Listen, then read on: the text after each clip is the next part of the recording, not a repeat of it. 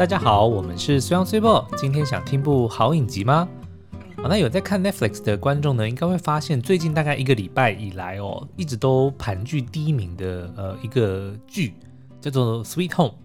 那可能你如果光看名字或光看截图会摸不太清楚，因为它的这个呃 Sweet Home 的意思呢，就是甜蜜的家园嘛。可是不管你是看它的截图，或者如果你不小心呃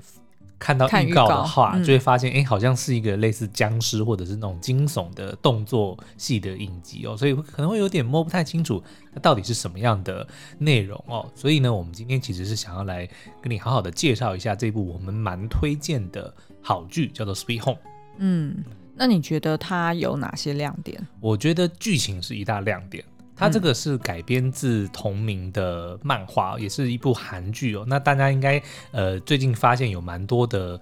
我们认为很不错的内容哦，其实都是改编自韩韩国的网络漫画。哦。像《与神同行》其实最早就是一个网络漫画，然后后来呢有呃整容液，然后我们今年现在看到这个呃《Sweet Home》，其实它都是改编自。呃，网络漫画的，嗯，所以它那上面其实有非常非常多，就是呃，不管是剧情架构或者是整体的剧情走向，都非常引人入胜，而且非常完整的呃故事在那个上面。那也陆续近年来就很多的慢慢都被翻拍成，不管是电影或者是影集，然后反应也都非常的好。所以当初《Sweet Home》要被翻拍的时候，其实很多人都很期待哦，因为他当初的那个漫画的反应呢，就非常的热烈。哦，所以很多人都很期待说，哇，那样这么这么棒的一个题材，如果能够翻拍成，尤其是 Netflix，它是呃原创的，所以是他们自己制制播的影集哦，所以大家就更觉得，哇，那这个东西一定是会出出人意料。对，但是我有陪你看了一两集，嗯，然后我觉得就是其实整体的气氛跟节奏真的也是掌握的蛮好的。对，那但是你刚刚提到那个剧情，是因为我没有看完，嗯，就总共一整季有十集嘛，对。可是我 印象比较深刻，就是它里面的就有个女打仔哦，对，她是前任消防员，对，嗯、然后你就专门就回播那一段给我看，就是她的那个肌肉跟体脂应该是超低的，对，所以就看得非常的 inspiring。其实整部戏的呃看的是蛮赏心悦目的、哦，我觉得他的演员们都是颜值在线，然后演技也非常的到位，重点是呢，他们呃在演。动作戏的时候呢，都撑得起来。可是如果要演、哦、就不会假，是不是？对。然后，但是如果要演这种感情戏的时候，也还是能够非常的打动人心。嗯，嗯，所以唯一的缺点就是 特效吗？我觉得，嗯，他可能当初不应该拿。我记得他好像是说拿哪一部好莱坞电影的特效团队来做宣传。哦、OK，哦，就把大家期待值的。拉太高，对，但是实际上呢，他在做，因为它里面有很多的怪物嘛，对，那在做怪物的特效呢，的确没有很好，嗯，就会会让人出戏的那一种。嗯嗯嗯。可是如果撇开那一方面不讲哦，整部戏我认为它还是非常的可看度很很高，而且重点是它的剧情很发人深省。嗯，而且呢，我们后来就发现，其实也跟我们过去读的一些呃哲学理论其实是。互通有无的哦，嗯，所以今天会就是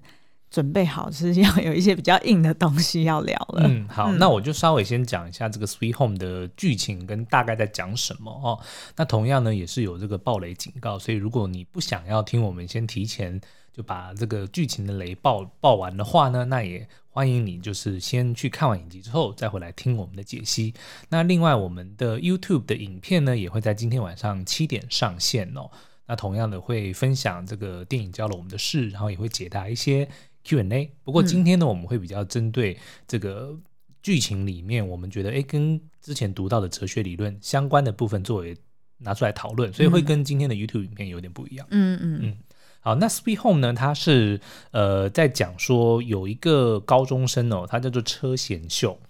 那他在父母跟妹妹全部都在一场这个车祸意外死亡之后呢，他就一个人来到了一个叫做绿之家 （Green Home） 的一个呃老旧的公寓社区哦。然后，但他是去那边等死的。怎么说？就是他到那边，他就只是设好一个日期，好像八月不知道几号，嗯，他参加完最后一个线上游戏的一个粉丝的特点之后，他就要在那一天，他就决定要结束自己的生命。哦，所以然后再接接下来有一些回顾呢，就发现他在生在之前，他就是一个厌世少年，嗯，就是不管父母跟他讲话，他也是爱理不理，然后对生人生好像也没有什么兴趣，就连父母的这个丧礼呢，他还迟到。然后到了丧礼的当场，他甚至还只是质问，就对着父母的牌位说：“你们只留这么一点点钱给我，你要我怎么、怎么活？”所以基本上呢，这个车险秀呢，就是所谓的直居族哦，也就是在。呃，这个这个名字是从日本传出来的，哦，就是一个蛮严重的社会现象，说，呃，是一群逃避社会，然后隐蔽于卧室之中，有时候长达几年呢，他们都不愿意出门的这一群人哦，哦就对这个社、对这个世界也漠不关心，就只想要给爸妈养这样，对，就只给爸妈讲，然后就只是活在自己的世界里哦。嗯、那可是后来在这个我们慢慢才发现说，其实并不是完全如此哦，他最最终的原因呢？他其实是原本是一个阳光少年，可他有一次误惹了一位学校里的这个声势显赫的恶霸之后，就被针对着霸凌。为什么韩国的影集有那么多霸凌的桥段？我觉得不止哎、欸。昨天不是看另外一个剧，那个叫什么剧？嗯、那个驱魔面馆、喔。驱魔面馆也都是在讲霸凌啊。对啊，我觉得好像台湾反而还比较。然后梨泰院也是在讲霸凌啊。OK，嗯，好。然后，所以他就因此而就是等于是惹祸上身。对，然后呃，他的家人表面上呢是对他呃好像就是很包容啊什么的，但是其实上呢也是多有怨言的，就私底下其实有蛮多抱怨。然后他爸爸因为也是因为惹到了，就对方是他爸爸的上司之类的。哦，那就跟梨泰院真的很像。呃、对，所以所以也被炒鱿鱼哦，所以就他自己也就发现说家人并不是。如他想象中的这么挺他，就连妹妹他还偷听到跟同学讲话说：“哦，那个人那不是我哥，你不要那边乱讲，说我才不认识。”就 disown 他。对对对，所以他就觉得，那你们既然对我这么无情，那我也对你们就就不需要这么的这么的热情哦。所以他就反而是就慢慢的变得越来越冷漠，越来越冷漠，然后甚至后来才揭露说，那一次本来是说车祸的时候是他不在场，可是结果呢？是车祸，当时是全家一家四口都在车上，嗯，然后他是唯一生存生生存下来的人，嗯嗯嗯，嗯。对，反正不管怎样，就是他呃在全家死亡之后，他自己也失去了求生的意志，所以他就带着仅剩的钱就来到了这个绿之家，然后就准备要度过余生，也没剩下几天啦，嗯，那但是有一天呢，突然呢，就他们的这个社区里面就出现一些奇怪的事情哦，就出现了很多怪物，各式各样的怪物。就是有一些外表长得很凶狠的，然后有一些是奇形怪状的，然后你不是说很像恶灵古堡吗？其实感觉很像恶灵古堡，嗯，对，就突然怎么就有人来敲门，然后那个人就变成怪物，就本来很正常的，下一秒就变成了一个怪物，嗯，然后后来才发现说，原来这些怪物呢，原本就是绿之家里面的住户，嗯，但是因为一些不明的原因，就变成了这些各有特色的怪物。嗯，那后来再进一步的，我们再看到剧情的揭露呢，是说这一些呃怪物们呢，他们都是源自于那个人，或者说那个本体原始的那个人类，他的某一种欲望，导致哦，他变成了现在怪物的样子。嗯，比如说呢，像影集里面一开始我们见到的是一个呃住在车贤秀旁边的一个女孩子，哦，她好像是原本的漫画设定说她要出道的一个女艺人，所以她非常的呃怎么讲，对于身材很介意，然后一天到晚在节食哦，所以常常在饿肚子，所以她变成的怪物呢，就是一天到晚在叫着饥饿，就是说我好饿，oh, 我好饿的一个一个暴食的或者一个饥饿的怪物哦。嗯，那后来还看到了一些，比如说呃有一个大眼球，然后他原本的身份呢就是一个有偷窥欲的人。然后，所以当他变成怪兽的时候，就变成一个大眼珠，就是想要看、嗯、看清楚一切。为什么想到怪兽电影公司啊？长得有一点点像、啊。嗯嗯嗯。然后还有比如说，呃，有一个呃非常强壮，就是在影集里面存在感极高的一个巨人的、嗯、的怪物哦。那在原本的漫画设定里面，他是一个非常弱小的人哦，就是甚至你只要叫他弱鸡，他就会很生气。嗯。可是，所以他的梦想当然就是成为一个非常强壮的人。因此，当他变成怪物之后呢，就变成了一个。巨大的肌肉肌肉男，嗯嗯，诸如此类的。然后还有像比如说有一个呃，是孩子死掉之后就一直很自责，然后很怎么讲放不下，像就是一开始你在第一集里面看到推着一个空的婴儿车，然后还跟那个其他住户讲说：“你看我的小孩多可爱。”然后结果里面是空的，就觉得很很 creepy。对，但是他后来反而是有保护其他的这个住户的孩子哦。可是最后当他怪物化的时候，他就变成了一个大子宫，然后里面就有一个婴儿。对，就是各式各样你想你意想不到的的一些那个样子哦。那都是源自于这些人原本的欲望。哦，嗯、他们就是因为在生而为人的时候没有办法满足自己的梦想，对，然后所以就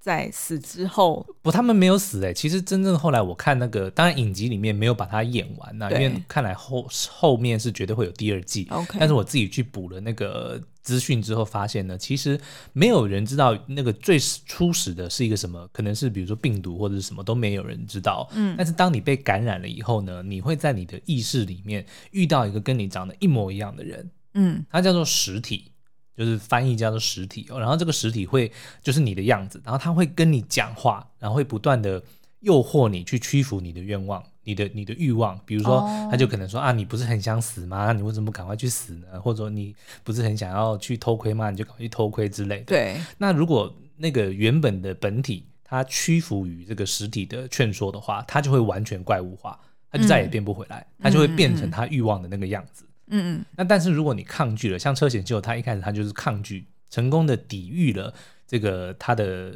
本体，呃，不，他的实体跟他。劝修的这种的话，它就可以变回人类。OK，然后它，但它还是保有怪物的一些常驻，比如说，呃，力气很大，然后呃，受伤可以很快的复原。嗯，那但是呃，影集里面有一个很特特殊的设定，说如果你撑过了十五天的这个感染期之后，你就会变成一个所谓的特殊感染者，是不是有点像肺炎隔离期，还是一样，就是两周这样子？类似这样，就是你成为特殊感染者之后呢，你就可以完全的。呃，自我掌握什么时候要变成怪物，什么时候要变成人，哦，就可以完全自我控制。OK，、嗯、所以其实就有呈现说，那个社区里面的住户，有些人是有变身成功，就是掌握住自己，像车贤秀这样子。对，然后有些人是就大部分都是直接变成怪兽，就是直接臣服于自己的欲望，然后就变成就变不回来了。哦，对，然后但是变成怪物之后，他们就会不断的想要杀其他的人。嗯嗯，大部分啦。还是会有些人的欲望，比如说他是想要，呃，像影集里面有一个长得很像史莱姆，就是绿色液体的，嗯，的一个怪物，他他的原生其实是一个小男孩，他的愿望是不要被别人找到，哦，他不希望被别人找到，所以他就会变成像液体一样，然后就可以随时就是消失，流来流去，流来流去哦，所以他不一定会攻击人，他还甚至还保护了很多的人，哦，对，所以其实就看你自己本身的欲望是什么，像刚刚讲的那个大子宫的那个。那个妇人嘛，她其实，在完全怪物化之前，她就是没有，就是她有一度是抗拒了自己的实体的欲望嘛，所以她就是能够保护这些孩子。但但是，当她看到孩子的这个就是成功被保护之后，她就完全的屈服了。嗯，所以她就变成了一个，因为她可能还是很想要当妈妈，对，她就变成了一个大子宫，可是她也完全没有伤害任何人啊。哦，然后据说，嗯，她之后会生出小孩，就是那个子宫里面的人会。被生出来，然后就会是怪兽，这我就不知道了。哇，超酷的哎！对，所以就很期待第二第二季的会揭晓。OK，、嗯、所以你觉得这个剧它是在表达说，人其实就是就是人的欲望，如果被欲望驱使，就是其实就变成怪兽，而不是变成人吗？我觉得他其实想要传达的，嗯，一般像我们类似这种，比如说。怪物，因为毕竟这个世界上并不存在真正所谓的怪物或怪兽嘛，嗯，对不对？所以通常我们在看到这种虚幻的作品里面提到怪物或怪兽的话，都是在影射人，对不对？就是在讲说啊，其实比怪物更可怕的是人心，就是人其实比怪物更可怕。嗯，大部分的时候都是想要传达这个讯息。可是我觉得《Sweet Home》里面比较想要讲的是说，我们跟怪物，人类跟怪物其实并没有这么大的差别，嗯，因为你看他在里面的怪物其实原本就是人。他甚至变成怪物之后，那个人他他也不能说死掉，他只是变身变变成了他的欲望，嗯，而已被欲望所驱使，嗯、所以他等于还是原本的那个那个个体。明白，所以等于就是他跟那个就是之前那个叫什么，有一部国片叫做《报告老师怪怪怪物》，嗯，就是跟那个是不太一样的，因为那个比较是偏向在讲他说怪那个是说怪物是人造成的，对对对，对但是、这个、然后所以人心很可怕这件事情。对，但是这一部的感觉就是说，哦、嗯啊，其实我们跟怪物没有什么差别。哦，对，OK，或者说我们跟怪物之间的差别是非常的小的。嗯，所以他要表达就是说，如果你人生在世的时候，就是你的愿望、你的欲望没有办法满足的话，那你有可能就会变成被那个欲望所驱使的怪物。嗯，它其实是一个有点像寓言故事的概念。是啊，因为他在里面呢，我我自己常常在看的时候，我就会觉得很奇怪，说他没有讲明为什么人哪一些人会被感染，哪些人会就是遇见自己的那个。那个实体，嗯、然后会会被有机会怪物化，哪些人不会哦？但是即便不会的那些人，我们都看到他们其实内心本来就还是有很多的欲望，比如说贪生怕死就是一个欲望啊，嗯，对不对？你想要活着，你不想死，它其实就算是一个一个欲望，对不对？嗯、然后有些人会想要，比如因为他们比如说关在这个社区里的时候。物质就很缺乏嘛，对，想要多吃一点的人，或者说想要怎么样，那个其实都是欲望。为什么这些人不会？可是不会的同时，他们还是一样会为了欲望做出一些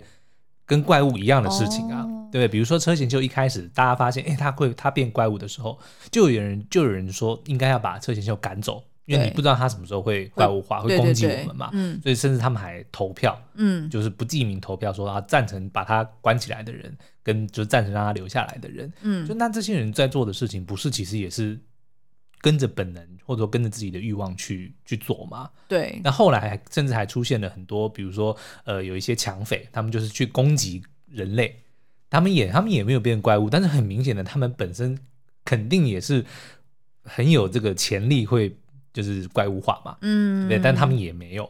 哎、欸，我想问一个问题，因为我当初在跟你看第一集的时候，嗯、就是可能后面他才揭露，但是我因为只有看第一集，我不太知道他后面有没有提到这件事。就是那个绿之家，嗯，是不是其实也是一个，就比较像是比较贫穷或者比较边缘人，感觉上是比较老旧的，对，是是。然后里面的住户，我也记得，就是每一个人的背景可能都是比较，可能在所谓一般的。社就是世俗标准里面不是那么成功的人士嘛，嗯、对不对？对，就是大部分的人感觉就有点像有点边缘的感觉。嗯、好，那其实我我看那个从第一集啊，我看那个绿植家，嗯、然后还有就是你后来的那些形容啊，其实我联想到那个尼采，就是十九世纪的一个德国的哲学家，他其实有讲过一个概念，就是他说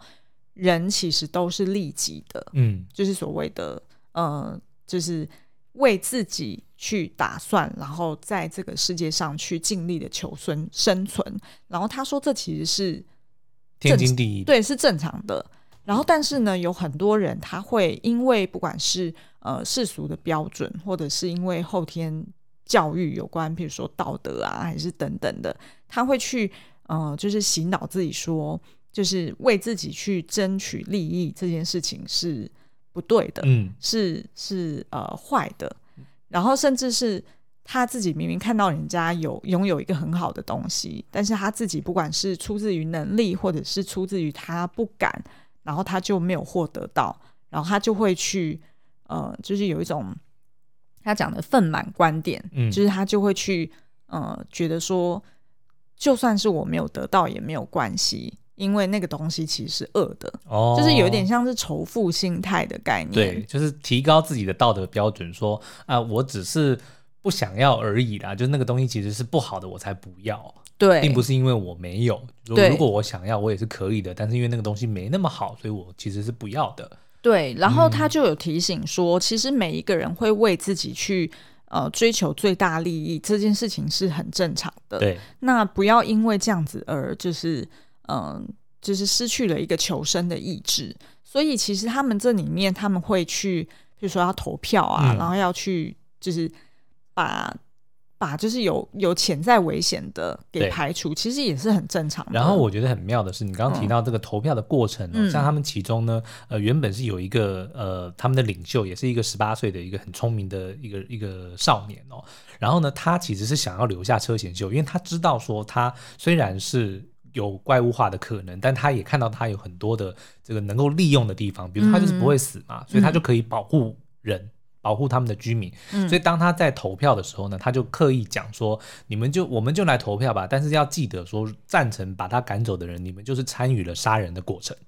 他特别讲了这句话，就是等于是用一个道德的框架，哦、框住说，如果你们投了赞成票，你们把他赶走的话，哦，等于就是害死他，对，你们就是害死了这个人，所以这个就是一个杀人的过程。哦，可是事实上，他根本就是出自于自己的私，他其实并不是这么在乎车贤就这个人本身，对不对？他也是希望，他也是知道说，哦，有这么样一个怪物，但是他又有理智的，他是可以保护我们，然后他可以有很多的好处，嗯、所以他是为了要留下他，但他又不能这样讲。对不对？他又要用一个冠冕堂皇的，所以他就说啊，你们如果投赞成的人，你就是杀人哦，你们要知道这件事哦。所以后来就有的确有很多的人，就是后来就是一半一半嘛，嗯，然后就有很多的人应该是听到他讲的这句话之后，然后就觉得对啊，我不能杀人，嗯，当然也有是真正 care 车贤秀的这这些人，也是有的，就是跟他有革命情感的伙伴，那个是不管这些。原因哦，就就是会要保护他，嗯，但是有一些跟他不是这么熟的人，反而是被这个道德所钳制，然后就说哦，那我不能够投下赞成票，嗯，然后所以呢，这个尼采他就有提到说，就是除了刚刚那个愤满观点，就是呃，有一点像是酸葡萄心理啦，嗯、就是意思是说，反正人本来就是利己的在生存，然后会求自己的最大利益嘛，那当你没有办法获得的时候，就是。你没有必要用一个道德的框架去，嗯、呃，就是套在自己的嘴巴里面，然后就讲说，哦、嗯呃，反正我我不想要变那么有钱，就是因为其实变有钱也是很堕落，嗯，类似像这样子。但是，但事实上有可能是你自己，有可能是你自己，不管是没有这个能力，或者是你没有尽力去做到这件事情。嗯、然后另外一方面，他也提醒了，就是其实呃，有时候也不要太。Take it personal，就是意思是说，呃，当你在社会里面，就是不同的 party，他们会互相冲撞嘛，嗯、然后会互相的竞争，这个也是很正常的。对，他就举一个例子，他就说，呃，譬如说，在一个池塘里面长长了，就是可能刚开始有长一株水草，那水草呢会根据它自己的利益。就是他要尽力的去繁衍嘛，嗯，然后于是他就会长满整个池塘，就是根据他自己的最大利益去发展。然后当你如果丢了一个鱼进去，那鱼也会针针对自己的最大利益去，然后开始吃水草。对，嗯，然后但是呢，水草就不能把鱼当做是你是针对我而来，嗯，就是你是因为你要消灭我，所以你才来的，并不是，就是鱼也只是为了在这个池塘这个世界里面去寻求他自己的。利益的最大化，嗯，然后于是他就提到说，这个叫做冲创意志，冲就是呃冲突的冲，或者然后创是创业的创，对，那也有书把它翻译成叫做权力意志，他的意思就是说，人其实也都有这样子的。呃，就是意志力，想要去让自己变得更加强，然后在有困难的一个环境当中，可以不断的去突破。嗯，那他说呢，这个在动物界里面本来就是很正常的。对，所以当呃，就是你如果就是遇到什么不好的事情，然后有一些冲突的话，你就记得，就是这只是因为人就是不同的个体，他根据自己的欲望在不断的极大化自己的利益而已，嗯、并不是。并不是根据对手他做了什么，然后于是我就要做什么。嗯，所以就算是被利用，也不要太往心里去。然后偶尔反而甚至是要让自己维持拥有被利用的价值，有点类似像这样子。嗯、所以我就就是像你刚刚讲那个十八岁的那个男生啊，就是他会这样子去算计，他其实是为了自己的出发点。他叫恩赫，李恩赫。哦，恩赫，他是为了自己，他并不是为了。呃，男主角嘛，对，然后他也并不是为了其他人，他只是在这样子困难挑战的情况之下，嗯、他得要把自己的生存的几率再提到更高。因为他自己一开始的时候，他呃，他就有广播给全住户的人说，嗯、大家到一楼来，我们在一起生存的几率会高。也就是说，他其实一开始想要把大家聚在一起呢，也不是说我真的是要我。Care 你们这些住户不是，而是我们人多在一起的时候，我们的生存几率会提高。哦，所以他才这么做的。OK，对对对，对他并不是关心你们每一个人，他当然有他关心的人，人，他只是为了这个整体的利益，他关心他的妹妹。嗯，但是问题是，他如果他跟他妹妹要活下去，嗯，他就必须要想办法提升自己的这个生存几率嘛，所以他就把所有的人找来。嗯，所以乍听之下好像是说，哦，他就是一个领袖，他要把所有的人聚集在一起，哦，为了照顾所有人，但其实并不是。那又很像那个人类大历史里面不也是这样讲吗？对，可是。就是初始的人类为什么可以生存？嗯、就是因为我们群聚的生存家，对对对，然后大家成为一个社会，互相去帮助跟那个互相守护嘛。对，但是你说那好，即便他的出发点是为了自己，嗯、但是最后的结果却是的确每个人的生存几率都提高了。那你能说他是错的吗？并不能，嗯，对不对？嗯，所以就像你看那个车贤秀，他一开始的这个欲望，他其实是想要死。嗯，但就是因为他发现他找不到任何活下去的理由嘛，嗯，可是当他后来就是在这个过程中发现说，哎，这个住户们，这个绿之家的人是需要他的，然后他也在保护他们的过程中找到自身的价值，找到活下去的意义，嗯，所以他的欲望就变成了说，我要保护所有的人。嗯，这个也很妙啊，就是说他只是刚好他的欲望变成了要保护这些人，嗯，而不是出自于全然的说我要去牺牲奉献，或者是我要去帮助别人，对，对不对？就是我们当然以戏剧的角度看，那他是一个主角，然后他拥有这样子的大义大爱，嗯、是非常的值得尊敬的。可是如果你站在他的角度，这也只不过是因为他找到了一个活下去的意义而已，他也是为了自己。嗯、对对这个也让我想到另外一个那个。呃，二十世纪的一个哲学家叫做海德格，嗯、那他提出了一个论点，叫做向死而生，就是 being towards death。嗯，然后他的他的那个论点就是说，呃，人是唯有到了死亡的那一刻，他才知道他人生的意义是什么。对。然后他他举了一个蛮有趣的一个。呃，例子就是，譬如说，就是这个是我从呃另外一本书叫做《当失恋的我遇上尼采》，它里面举的一个例子，就是说，呃，譬如说，嗯、呃，你平常在煮，就是在煮饭，然后但是呢，如果我今天不跟你讲我要煮什么，然后我就是烧开一锅水，然后里面丢几个青菜，然后这时候呢，就是煮菜的时候的那个计时器响了，然后我就问你说，那你看我现在在煮的是什么菜？嗯，那你一定会说。青菜汤，呃，对，嗯、呃，或者是烫芹菜之类的嘛，对，对不对哈？然后如果我再继续让它继续煮，然后我就丢了咖喱进去，我丢了肉进去，嗯、那那个计时器又响了。那我问你，这是什么？晚餐吗？嗯、我会先问说，这可以吃吗？对，就是咖喱饭，就是类似咖你煮咖喱的概念嘛。嗯，那他的意思就是说，呃，就是人的生命就很像那一锅菜。就是你在一生当中，你会遇上就是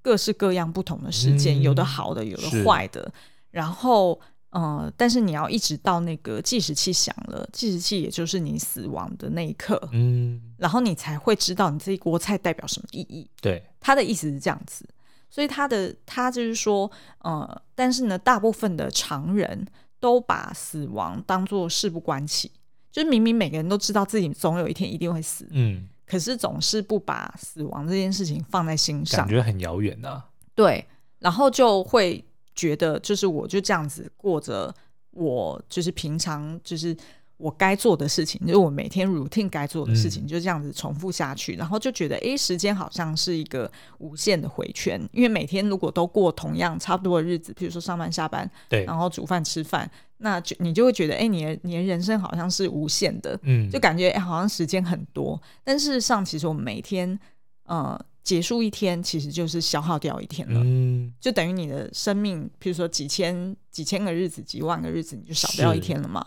那所以他就他的意思就是说，呃，人要到死的那一刻才知道自己的真正价值是什么。嗯，那他是不是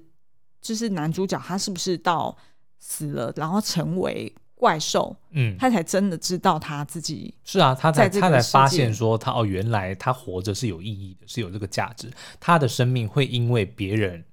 而有所不同。嗯，懂？因为他原本就会觉得自己活着好像。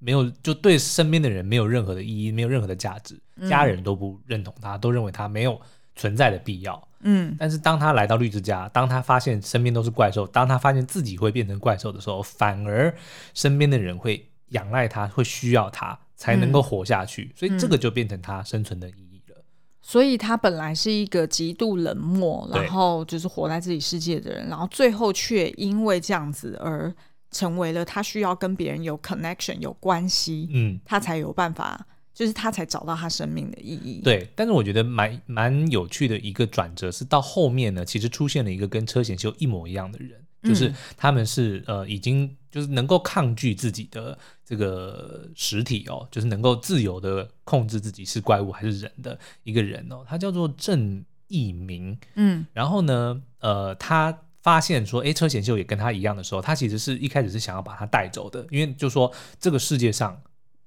人类是永远不会接受怪物的。哦，他们想要自己自成为一个部落这样子，对，我们就去找自己的自己的未来、自己的人生。嗯、所以他对那些绿之家的人也是完全就是手下完全不留情的，要杀就杀，他也不完全不管。然后呢，他跟这个呃车贤秀有一段对话，我觉得蛮有趣的，就是他两个人刚刚见面，然后确认彼此的身份之后呢，然后他就呃车贤秀告诉这个郑义明说，呃，我知道有不会害人的怪物。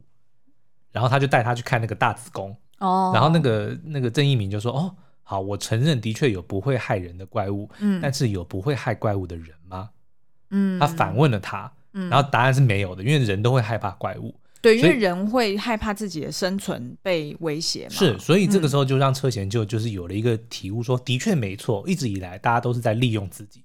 因为他是有这个能力保护这些人的，嗯、他们才接受他。嗯嗯，可是 at the end of the day，他们还是把自己当成怪物，嗯、还是会想要排挤自己。对，所以他有一度的确是认同认同郑义明的的说法，然后就想要跟着他走。但是后来又在看到郑义明大开杀戒杀他原本的伙伴的时候，哦、他又又改变心意，怜悯之心。对，然后他才 realize 到说，即便人家这么对他，但是还是会有人是不 care 他是谁。嗯，而是真正是为了他车贤秀这个人，嗯，在在乎着的，嗯，所以他才反过来说，那他愿意为了这些人，即便是少数，他也愿意为了他们去牺牲自己。嗯，嗯，我觉得真的人类真的很妙哎、欸，就是 就是你看有这么多古古今中外有这么多这种故事，就是探讨人类到底生存的意义是什么，嗯、然后人跟人之间的那个羁绊。对，到底是由什么而生的？就真的只有人类才会这样子想啊？因为像那个海德格，他就有提出一个概念，叫做“此在”，此就是、嗯、就是反过来就是在此啦，就在这里的意思。嗯、但是他那个“此在”的意思就是，呃，在此时此刻我存在的这个概念。然后他其实就是在讲的是说，嗯、呃，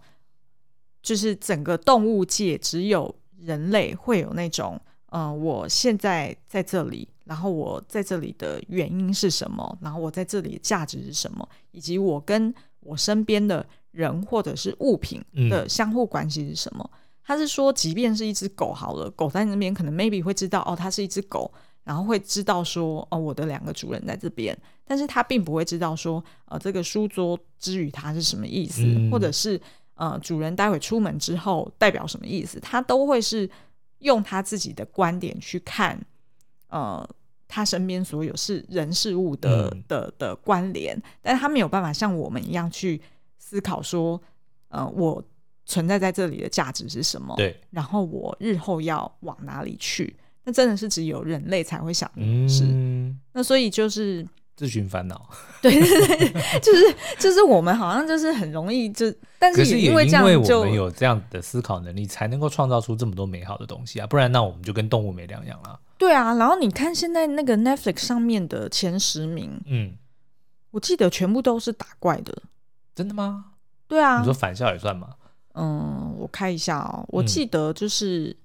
就如果我们打开看它那个收视的，我记得有驱魔面馆。对嘛？然后有，然后经济之国嘛，嗯，然后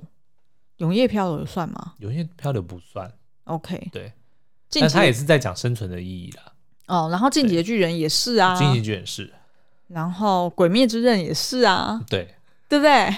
而且就是打不同的怪，就是有的是鬼啊，然后有的是进击的巨人是巨人嘛，对。对。然后第哦第九名是后羿弃兵啊，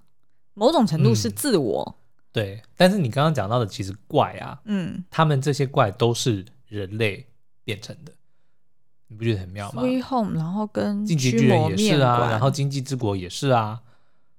哦，对不对？其实都是跟人类相关的。是哎、欸，嗯，鬼灭之刃也是。对，所以就是不管怎样，到了最后呢，人最大的敌人都是自己。哦，对，就是人对对对对对，所以很多电影也都是这样子在讨论这个议题。嗯、对呀、啊，所以我们我们今天其实从《Sweet Home》里面得到了最大的启发，就是其实你再怎么去，呃，